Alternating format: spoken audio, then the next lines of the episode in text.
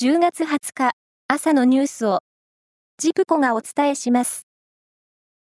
トヨタ自動車は10月16日に発生した取引先の設備トラブルで一部の工場の生産ラインの稼働停止が続いていて部品を納入している自動車部品メーカーでは生産を減らすところも出るなど影響が広がっています。トヨタは今日もグループ会社を含めた国内8つの工場の13の生産ラインで終日稼働を停止することを決めていて、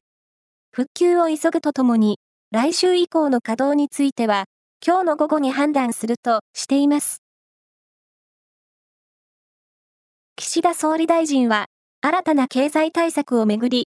税収の増加を受けた還元策として、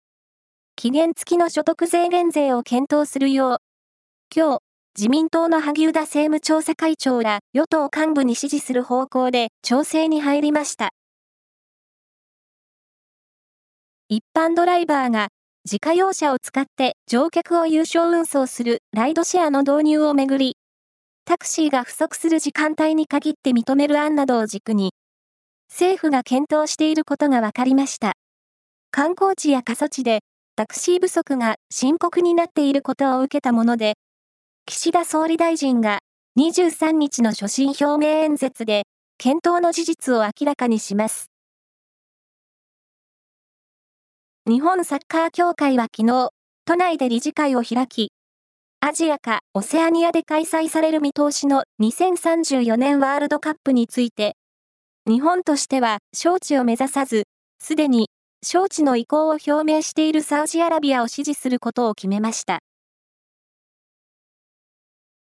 プロ野球は昨日、クライマックスシリーズのファイナルステージ第2戦が行われ、セリーグは、阪神が広島に2対1で勝ち、パリーグは、ロッテがオリックスに6対5で逆転勝ちしました。阪神は今日勝つか引き分ければ、9年ぶりの日本シリーズ進出決定です。ドラマや映画で活躍した俳優の財津一郎さんが今月14日、慢性心不全のため、東京の自宅で亡くなりました。89歳でした。関係者によりますと、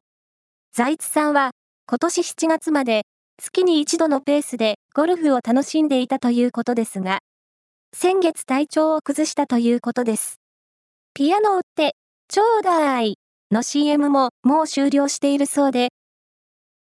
寂しいです。以上です。